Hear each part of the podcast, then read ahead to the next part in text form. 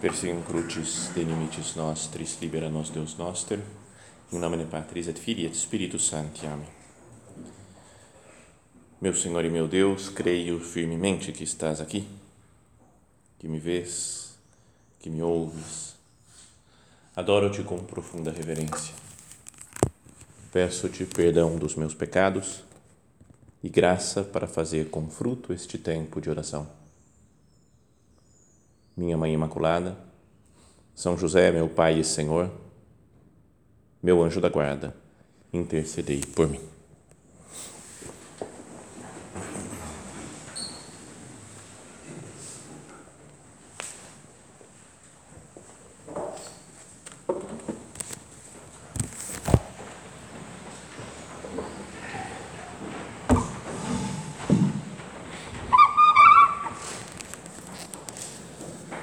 Sagrada Escritura começa com uma frase lá no princípio né, do Antigo Testamento, no livro do Gênesis, primeiros versículos da Bíblia, fala assim: No princípio, Deus criou o céu e a terra.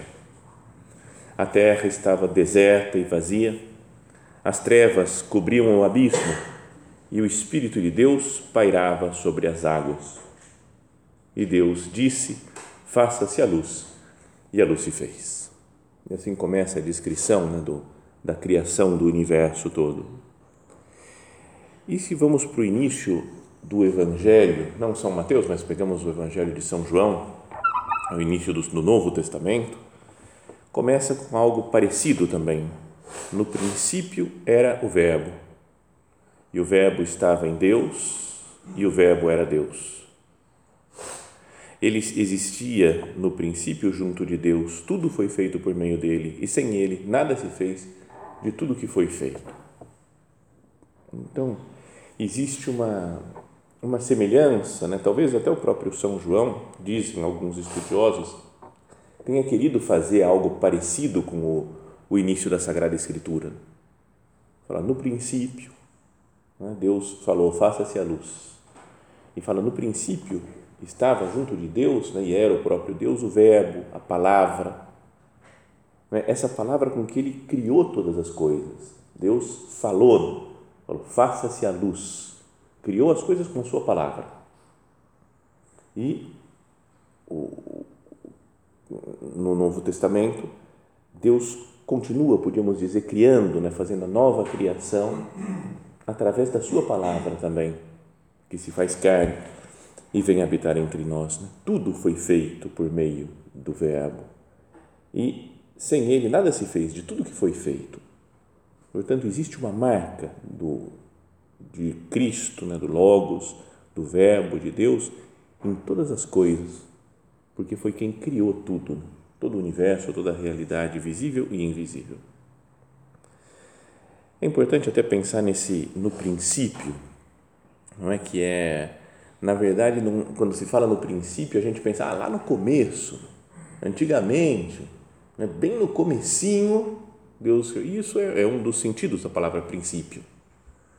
Mas no, no original, a palavra arque, não é que é no, no, em grego, significa algo que é, que aconteceu lá no princípio, no começo, mas algo também que está na base, no fundamento das coisas. Até quando se faz, se fala de arquétipo, é? é um modelo para algo que vai ser construído depois. É um princípio, mas estilo dos remédios, tem um princípio ativo. Vai o princípio ativo desse remédio é tal coisa. A gente não pensa, é o começo do remédio, não é o início do remédio, mas é o que está na base, é lá o que faz funcionar. Então, na base, o que faz funcionar as coisas é que Deus criou o céu e a terra que o mundo pertence a Ele, que o mundo pertence ao Verbo, ao Jesus Cristo, nosso Senhor, né? e, por, e consequentemente também ao Espírito Santo, que tudo, toda a criação é de Deus. E isso a gente vai ouvir no salmo de hoje, né? nós vamos responder agora aqui na, na, na Santa Missa, que é o salmo 19 que diz: Os céus proclamam a glória do Senhor e o firmamento a obra de suas mãos. Celi enarrant gloriam Dei, et opera manum eius annunciat firmamentum. A contemplação, né? ver as coisas, contemplar o mundo, a criação, deve nos levar a pensar em Deus, né? a contemplar Deus. Dizia alguém, não me lembro quem que era, que é o céu estrelado, né? e as montanhas, e os árvores, e as plantas, e os animais, e tudo. É como se fosse um grande pergaminho que desce do céu, como se fosse a palavra de Deus, é um pergaminho que desce falando assim: Deus existe, né? Deus está aqui. Basta olhar, né? contemplar as coisas. É conhecido aquilo do, de um grande físico né, do passado, né? Enrico Fermi, um italiano super. É, o cara era muito bom, né? muita capacidade, mas não tem muita moral por aí. Né? Você fala Einstein, fala, nossa, Einstein, né? Einstein que é outro mundo. Mas o Fermi não era, não ficava muito atrás, não era, ou talvez nem ficasse atrás. Era um homem muito bom, mas aí ele estava uma época de muito trabalho e aí pifou a cabeça dele, né? deu um tilt, porque achei que tanto trabalhar e pensar nas coisas, trabalhar, trabalhar, trabalhar, responsabilidades, então ficou mal e falaram, não, vai descansar, cara, sai, vai viajar. Então ele foi para o norte da Itália, passar um verão lá para né, numa fazenda, descansando. E disse que um dia ele estava à noite, né, depois do jantar já, né, nos, na, no jardim, e escutou lá no campo uns os camponeses, os lavradores que tinham trabalhado o dia todo e estavam deitados no chão batendo papo. E o céu super estrelado. E um camponês, olhando para o céu, falou: Olha só isso daí, olha esse céu. E depois tem gente que diz que Deus não existe. E o Fermi, que era um gente, falou: Cara, isso é muito mais profundo do que tantas outras coisas né, que eu sei, que estudei. Que não é porque um homem simples, sem uma formação acadêmica, conseguindo olhar para a criação e falar: tem uma origem, tem uma causa. Existe Deus, obviamente, por causa dessa, da beleza do universo. Celi enarrant gloriam Dei. Os céus narram, né? contam a glória de Deus et opera manum eius annunciat firmamentum. E o firmamento anuncia a obra das suas mãos. Também a primeira leitura da missa de hoje, no livro da sabedoria, fala algo semelhante. São insensatos por natureza todos os homens que ignoram a Deus, os que, partindo dos bens visíveis, não foram capazes de conhecer aquele que é, nem tampouco, pela consideração das obras, chegaram a reconhecer o Artífice. Então, só essas ideias iniciais né, podem já nos ajudar a começar a nossa oração, perguntando ao Senhor, falando, meu Deus, eu tenho te reconhecido nas coisas do dia a dia, na criação, mesmo na contemplação do mundo que nós vivemos, não só do mundo físico, material, mas até a beleza da teologia, por exemplo, de falar dos que existem anjos, eu contemplo a glória de Deus, né? Vendo as coisas que eu aprendo, meus estudos. O mundo, né? depois o universo físico criado, tudo que existe, essa maravilha é como o, o lugar onde Deus habita, onde habita a glória de Deus. O mundo é como um templo. Lembra, é super legal aquela ideia do Scott Hahn, nesse livro como chama? Trabalho ordinário, graça extraordinária. Não sei se em todos os lugares fazem assim, mas lá em casa o pessoal chama de toge, que é mais fácil, né? Trabalho ordinário, graça extraordinária. Então você fala, ah, pega o toge, lá no toge está escrito isso daqui, né? E o outro é o que o povo usa assim, é o sico, que é como a igreja católica construiu a civilização oriental, é tão é, ocidental, é tão comprido o título do livro, ele fica o sico e o toge. Então, no Toge, ele, o Scott Hahn fala, é, ele fala, tem duas palavras que são quando Deus fala lá na criação, fala para Adão, né, que colocou, fala que colocou o homem no mundo, né, para que trabalhasse e guardasse é chamar e abodar, né? duas palavras em hebraico, que é trabalhar, cuidar do universo, né? fazer crescer, desenvolver. E essas duas palavras, os dois verbos, chamar e abodar, aparecem juntos na Sagrada Escritura, sempre que falam do trabalho dos levitas, que eram os, né, o povo, a tribo lá de Israel, que cuidava do templo, eram os responsáveis do culto divino. Então, é como que pensando assim que a santificação né, do trabalho, é, isso é, eu olho para o mundo como o templo de Deus, onde eu tenho que trabalhar, tenho que cultivar. E parte um pouco dessa ideia daqui, né, do, os céus narram a glória de Deus e o firmamento anuncia a obra das suas mãos. Eu olho para o mundo todo onde eu vivo e penso, é, é o mundo de Deus, é o templo de Deus, onde eu devo santificar, devo prestar culto a Deus. É a casa do Senhor e, portanto, né, porque nós somos filhos, é a nossa casa também. Somos filhos. Eu tenho vivido assim, tudo bem que aqui no, no cursional a gente consegue parar um pouco mais, meditar, ler. E na vida do dia a dia é uma correria e tem que trabalhar, e tem que conseguir dinheiro, tem que cuidar da mulher, tem que cuidar dos filhos. É, é, a vida é um pouco mais dinâmica, digamos, né? não dá para contemplar tanto, parece. Né? Mas não é no meio dessas atividades, dessa correria, desses trabalhos, que eu devo contemplar o Senhor? Que eu devo me sentir filho dele? E falar, eu estou em paz porque eu estou trabalhando na casa de Deus. É repetida a história que eu vou contar aqui. Já falei há pouco tempo, vocês já ouviram, então quem, quem já ouviu que tenha paciência só, quem não ouviu, ainda dá para ouvir. É, logo que eu cheguei em Roma, fui morar lá no Colégio Romano em 99. Aí um pouquinho depois, início do ano 2000, fazia dois, três meses que eu estava lá, teve um brasileiro que se ordenou padre, né, que está por aí, um dos padres da obra aqui do Brasil. E ele é, tem uma família italiana, né, o sobrenome italiano, e muito famosa, né, muito antiga, tradicional, com muito dinheiro, com muita, muita gente importante na família. E então, depois da ordenação dele, quiseram fazer uma festa, um almoço para ele. Então, falou, vamos, vamos fazer o almoço. E ele me convidou, ele falou, vem comigo, só para não ir sozinho, né? Tudo bem, a família, assim, mas vem, vamos, vamos junto lá, tinha acabado de chegar. Então, chegamos na casa e era um palácio.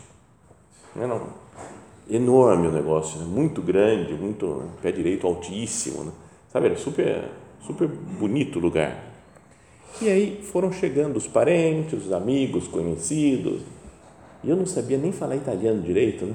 Sabe? Então era só buongiorno, buongiorno, buongiorno, buongiorno. Ficava assim só. E é, foi chegando lá, chegou um cara e falaram: Esse daqui é o conde, não sei o que. Conde. Existe mesmo isso? Né? esse é o duque, não sei. Então, tinha um monte de, de títulos nobiliárquicos lá, as pessoas. Mas sabe, uma situação que eu até me senti, eu falei, o que, que eu estou fazendo aqui, cara? Eu estou, nossa, eu vivia na periferia, chutando, jogando bola descalço na terra, lá, assim, falei, não, não tem nada a ver com esse povo. Então, ficava até meio desagradável a situação. De repente, chegou uma mulher que falou assim, olha, a princesa chegou. Princesa, cara. E aí a princesa, o sobrenome dela era o sobrenome de um palácio lá num castelinho que tem em plena Via del Corso, no centro de Roma, um lugar super chique, super importante. E eu acho que ela era, devia ser a dona do castelo. Eu ficava imaginando, será que ela mora lá no castelo? E anda de coroa dentro da casa. Eu não sabia, ela não estava com coroa lá na Eu falei, oh, princesa, né? Sabe, essas coisas você não, não entende. Eu falei, cara, o que, que eu estou fazendo aqui? Aí, de repente, chegou uma que ficou mais parça, assim, né? Mais falou, cara, alguém do meu nível. E o do meu nível era aquela dona Lúcia Flecha de Lima, sabe, que era, foi, era mulher do, do, do, do embaixador do Brasil naquela época, e era super amiga, amiga mais próxima, parece da Lady Di. Né? Então eu falei, cara, a, a amiga da Lady Di tá, estamos junto aqui, né? Porque ela falava em português, era brasileira, e falava em português, falou, será que vai ter uma feijoadinha para nós? Eu falei, cara, alguém que, alguém que consiga entender, que dá para bater um papo. Bom, mas aí passamos para a sala, isso daí era um aperitivo, recepção, vamos para a sala onde ia ser o almoço. E cheguei lá e tinha o nome de cada pessoa no lugar que tinha, tinha sido distribuído, onde tinha que sentar cada um. Então eu sentei com esse padre numerário, com outro, acho que outro casal que estava lá, mais jovem, e duas menininhas, né, duas que tinham 10, 11 anos. E a hora que eu sentei na mesa, sabe que você fala, o que eu tenho que fazer agora? Nunca comi com o meu nome na frente, assim, né, para saber onde eu tinha que sentar. Então eu falei, será que pode pôr o cotovelo na mesa? Não pode. É para é começar a comer, tem que esperar alguma coisa, tem que, sei lá. Né? Então, eu queria que acabasse logo aquele negócio. Então, acabou, vamos comer logo, vamos embora para casa, chega, já cansou isso daqui. Mas via que as duas menininhas que estavam na mesa, elas riam, brincavam, levantavam, saíam correndo pela sala, voltavam outra vez, pegava comida com a mão, os bolinhos, assim, ia comendo e rindo, e corria para lá, para cá e me deu uma inveja, sabe?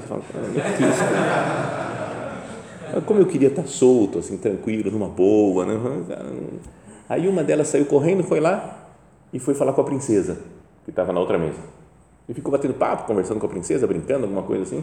E aí eu olhei para ela para ver o que, que ela estava fazendo com a princesa. Aí a princesa levantou a cabeça, me viu e falou: É minha filha. Filha da princesa. Filha da princesa. Cara, se você é filha da princesa, você tá de boa, né? Você fala, desculpa aí, minha mãe é a princesa. Então, me fez pensar isso daqui também, né? se o mundo é de Deus, eu falo assim, eu sou filho dele, do dono desse negócio aqui, eu não tenho que ficar com medo, encolhido em nenhuma situação. Tenho que viver plenamente livre. Porque essa era a sensação que eu tinha lá. Eu não era livre. Eu falei, o que eu tenho que fazer? Não posso fazer isso aqui, não posso fazer aquilo. Será que pode olhar para cá? Será que pode olhar para lá? E a menininha, filha da princesa, totalmente livre. Essa deve ser uma característica marcante né, da nossa vida. Ao sabermos filhos de Deus, liberdade. O padre né, escreveu uma carta longa sobre a liberdade que é importante ler, voltar a ler, reler, meditar. Eu sou livre por ser filho. Senhor, eu quero me sentir mais filho. Me ajuda, Jesus, a não me deixar levar pelas coisas, pelas preocupações, pelas tensões, pelas. Eu sou filho. Tem uma passagem da Sagrada Escritura, né, do, do Evangelho, que conta na São Mateus, quando chegaram a Cafarnaum, os que cobravam o imposto do templo aproximaram-se de Pedro e perguntaram: O vosso mestre não paga o imposto do templo? Pedro respondeu: Paga sim. Ao entrar em casa, Jesus adiantou-se e perguntou: Simão, que te parece? Os reis da terra cobram impostos ou tributos de quem? Do próprio povo ou dos estranhos? Ele respondeu: Dos estranhos. Logo, os filhos estão isentos, respondeu Jesus.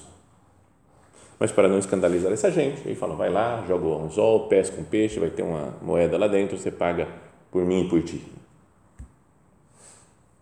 Um dia, lendo isso daqui, eu falei: ah, vamos ver como é que é no original algumas palavras. Né? E eu, eu não sei grego, não, viu? Sério, só para é só para aparecer esse negócio. Né? Não, só para aparecer, não, mas porque tem, dá umas ideias diferentes. Né? Você vai no original a pessoa fala, como é que é isso em grego? Eu falo, sei lá, cara, eu tenho, tudo eu tenho que procurar no dicionário. Né? Eu entro lá, no, tenho vários aplicativos, você vê a coisa em grego, procura no dicionário, clica, às vezes na palavra aparece a definição. Então, essa frase, logo, os filhos estão isentos, eu falo, não tem que pagar. Mas é uma tradução pobre. Na, na situação concreta lá, é isso que Jesus queria dizer. Né? Os filhos estão isentos, não, não tem que pagar a taxa, porque se eles né, são filhos do rei. Mas esse isento, na verdade, a palavra, a palavra é eleutheros, que significa livre. Então, a, a definição aqui no, no, no dicionário diz livre, não escravo, que não está sob restrições, livre de obrigações, propriamente liberado, desamarrado e figuradamente significa livre para realizar o próprio destino em Cristo. Não dá uma, uma visão muito diferente? Então a tradução direta, mais ao pé da letra, seria: os filhos são livres. Porque vivem na casa do Pai. Essa casa, esse universo inteiro que proclamam a glória de Deus, narram as suas obras. Esse universo onde nós vivemos é a casa de Deus, é a nossa casa. E por sermos filhos, nós somos livres.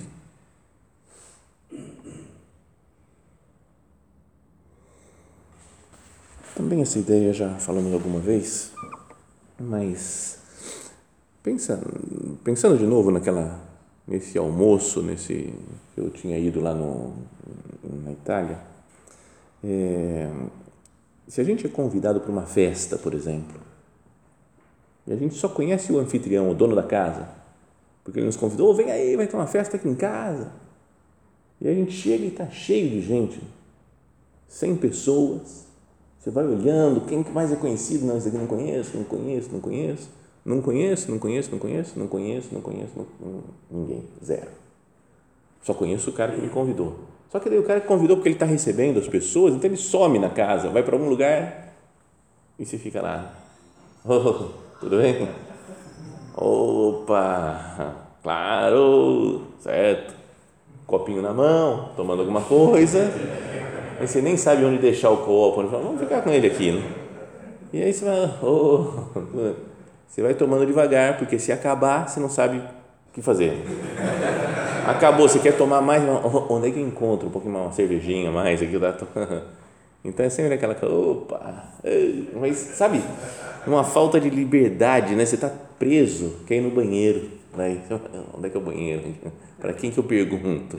Oh, dá licença, dá licença sabe onde é o banheiro? É desagradável, né? Mas fica aquela coisa meio travada, porque eu não conheço a casa, não conheço as pessoas. Não... Agora imagina uma festa que a gente dá na nossa própria casa.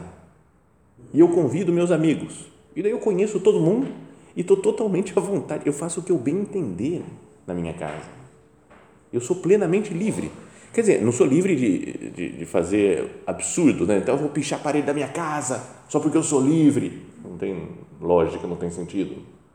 Eu quero cuidar da minha casa, tem umas regras que eu tenho que cuidar para proteger a casa, uma regra de bom convivência, de, de recepção das pessoas. Mas eu estou à vontade. Eu faço o que eu bem entender na minha casa. Será que eu vejo assim a minha vida cristã? Olha, Deus é o dono desse mundo todo. Ele conhece as coisas. E eu, por ser filho, eu conheço as coisas da casa.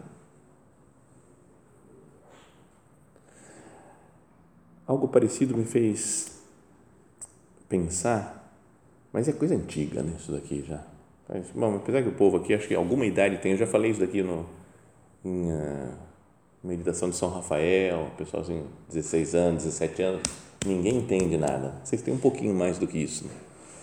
Mas lembra da Copa de 94? Tinha o Romário, que eu achava um gênio, gênio. Sabe, a bola chegava nele, na, na, na grande área, chegou, ele faz o que ele bem entender. Não tem para ninguém, mas o cara resolvia as coisas, porque ele dominava tanto aquele, a grande área, pelo menos, que ele fazia o que ele queria. Perfeição.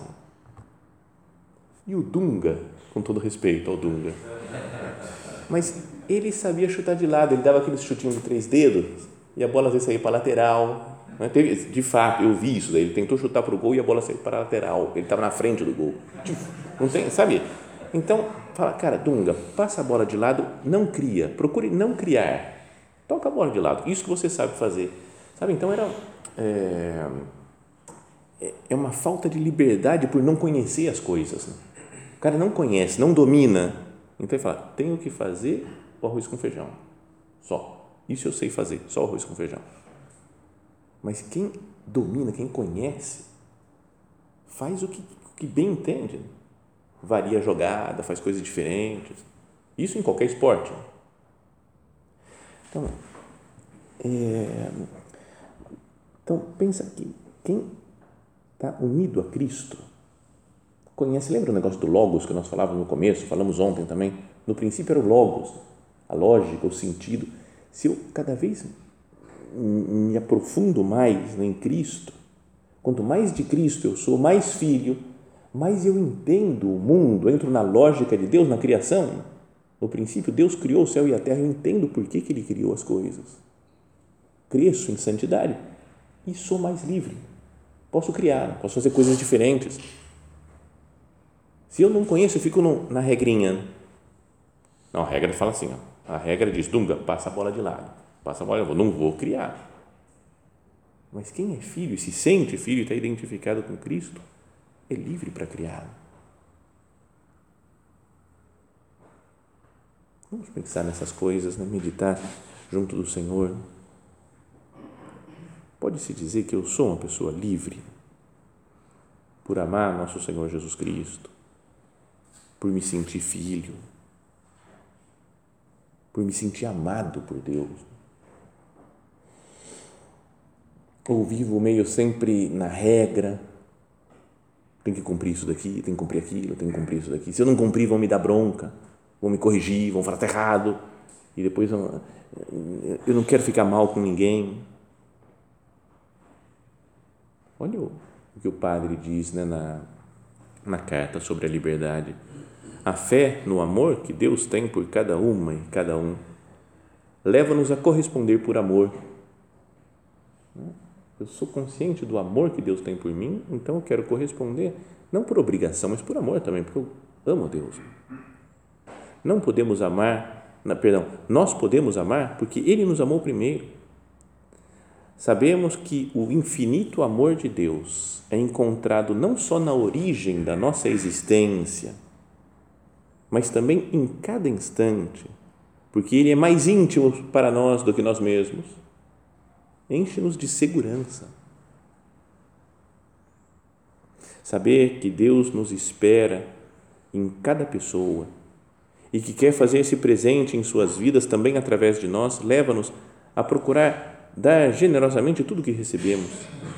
E em nossa vida, minhas filhas e filhos, recebemos e continuamos a receber muito amor. Dar isso a Deus e aos outros é o ato mais próprio da liberdade dar amor né? a Deus, aos outros. O amor realiza a liberdade, redime-a.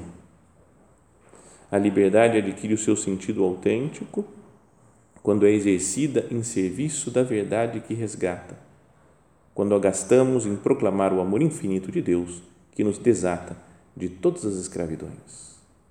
O sentido da filiação divina leva, portanto, a uma grande liberdade interior.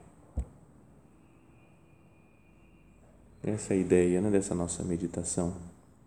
Sentimos-nos né, muito filhos de Deus, sentimos-nos na própria casa, é o mundo é a nossa casa, onde nós vamos nos santificar, onde nós convivemos com Deus e com os outros. E como eu sou filho e como eu estou em casa, eu sou livre.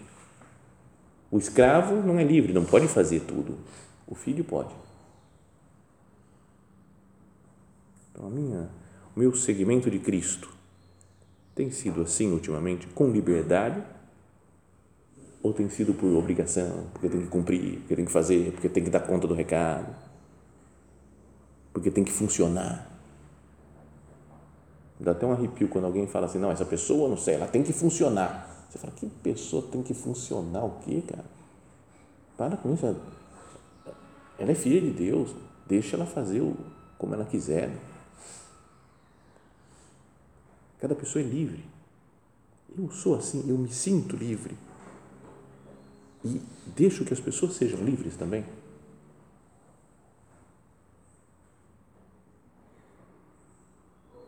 Nossa Senhora, podíamos dizer que é a pessoa mais livre que tem por se fazer escrava do Senhor ela entra né, no mundo de Deus, já vivia né, no mundo de Deus como imaculada, né, santa, mas vem Cristo morar dentro dela. E a liberdade né, que ela adquire, podíamos dizer que, que cresce, que aumenta, por ter o próprio autor da liberdade no seu ventre. Que ela nos ajude, né, nossa Mãe Santa Maria, a que nós amemos Cristo cada vez com mais liberdade e que nós vivamos dessa liberdade para amar a Deus e as outras pessoas.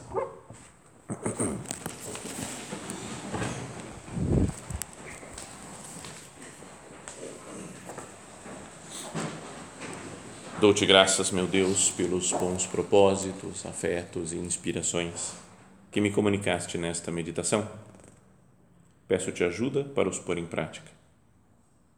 Minha Mãe Imaculada, São José, meu Pai e Senhor, meu anjo da guarda, intercedei por mim.